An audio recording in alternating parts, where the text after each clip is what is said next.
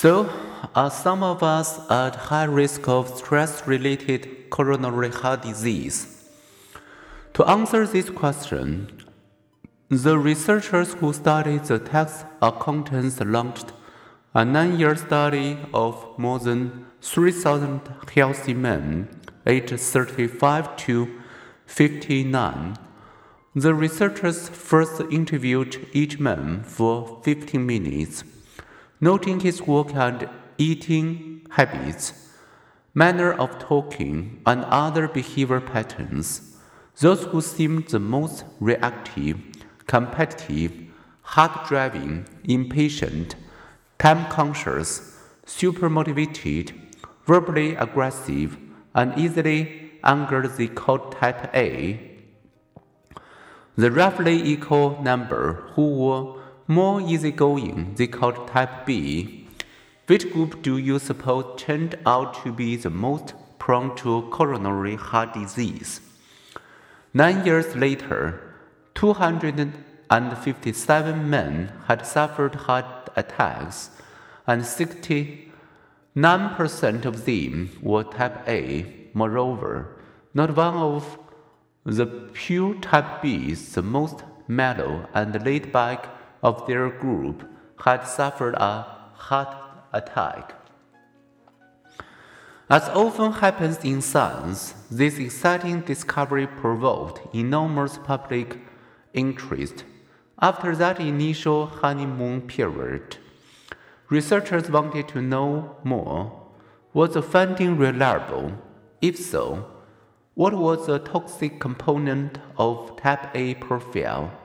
Time consciousness, competitiveness, anger. More than 300 studies have now explored possible psychological correlates or predictor of cardiovascular health.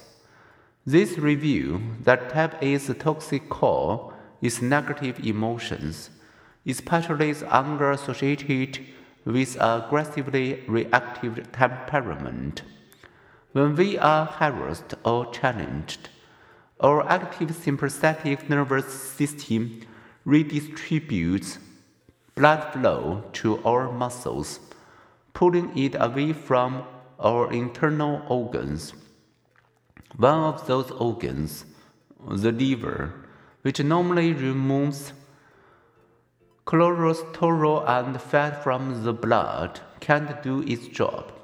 Type A individuals are more often combat ready. Thus, excess cholesterol and fat may continue to circulate in their blood and later get deposited around the heart. Further stress, sometimes conflicts brought on by their own abrasiveness, may trigger alerted heart rhythms. In people with weakened hearts, this altered pattern can cause sudden death. Hostility also correlates with other risk factors, such as smoking, drinking, and obesity. In important ways, people's minds and hearts interact.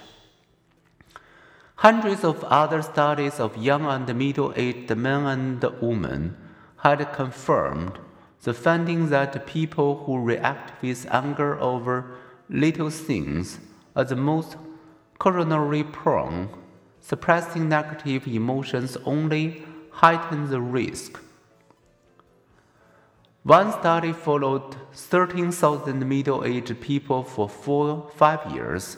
Among those with normal blood pressure, people who had scored high on anger were three times more likely to have had heart attacks, even after researchers controlled for smoking and weight.